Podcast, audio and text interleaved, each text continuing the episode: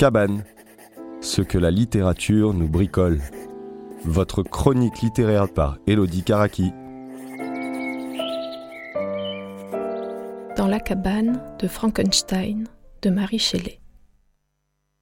Vous ouvrez le livre et vous êtes plongé dans un récit épistolaire, avec deux traîneaux qui filent au loin sur les glaces de l'Arctique, et par-dessus le marché, vous vous rendez compte que Frankenstein n'est pas le nom du monstre. Pour peu que la science-fiction vous est totalement étrangère, vous vous faites avoir comme un bleu au début de Frankenstein. Reprenons. Dans une lettre adressée à sa sœur, le capitaine Walton, à la tête d'une expédition vers le pôle Nord, raconte avoir recueilli à bord de son navire cerné par les glaces le savant Victor Frankenstein. L'homme sur l'autre traîneau, il le poursuivait. Épuisé, affligé par sa propre folie, Frankenstein va raconter son histoire au capitaine. Alors on patiente, on attend le monstre. Tous ces oui que l'on a prononcés silencieusement au seuil des livres, on en regoute ici toute la saveur. Et ce d'autant plus que cette atmosphère de coin du feu revient sans cesse. Walton raconte à sa sœur ce que Frankenstein lui raconte, et Frankenstein lui racontera plus loin ce que la créature lui a raconté. D'ailleurs, on aura un sursaut quand, au bout de son récit, mourant, le savant interpellera à nouveau son confident. Et pour lui dire quoi Jurez-moi, Walton, de ne pas le laisser s'échapper. Ce roman est une histoire faramineuse d'engendrement, et pas seulement à cause de ses récits enchâssés. Tous les admirateurs du livre de Marie Shelley savent qu'ils doivent beaucoup à un volcan, le Tambora. Son éruption cataclysmique donnera naissance à une créature, à une œuvre, un écrivain, à un genre littéraire. Le 10 avril 1815, à l'est de Java, le Tambora entre en éruption, pulvérisant son propre sommet, passant d'une altitude de 4300 mètres à 2850. Les particules les plus fines des 175 km cubes de matériel volcanique éjecté s'élèvent à 40 km d'altitude, puis se dispersent dans la stratosphère en un voile qui fera plusieurs fois le tour de la Terre. En Europe, en 1816, c'est l'année sans été.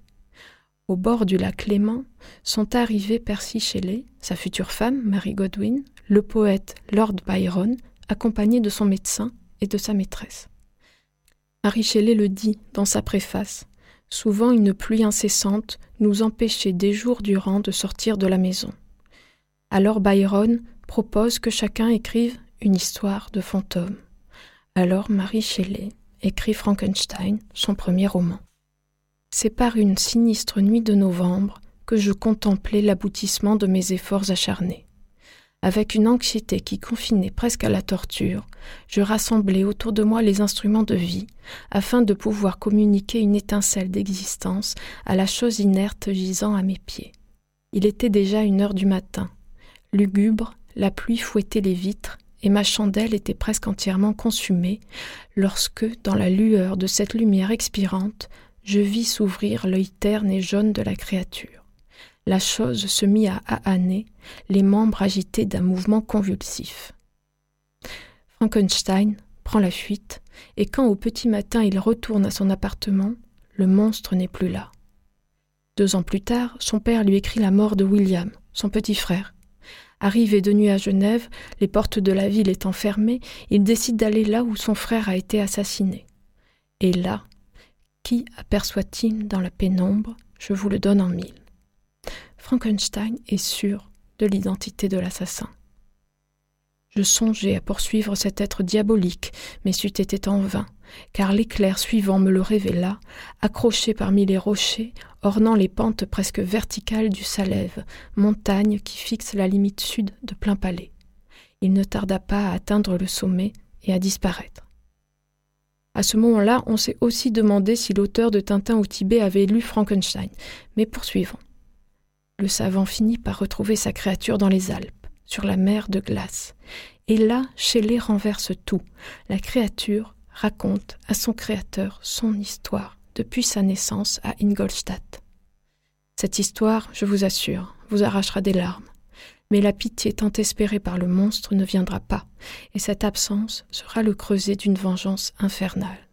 Quand la créature ne poursuivra pas Frankenstein, c'est Frankenstein qui la poursuivra jusqu'au pôle Nord. Et oui, on se disait aux premières pages, mais comment va-t-on rallier le début de cette histoire depuis l'Arctique? Mais une fois en Suisse, une fois la créature créée et enfuie, ben, on s'est dit assez vite, mais il faut encore qu'on retourne au pôle Nord, là. Alors on remet une bûche dans le feu, et on dit encore oui à Marie Shelley. Frankenstein de Marie Shelley. Cabane. Ce que la littérature nous bricole. Votre chronique littéraire par Elodie Karaki.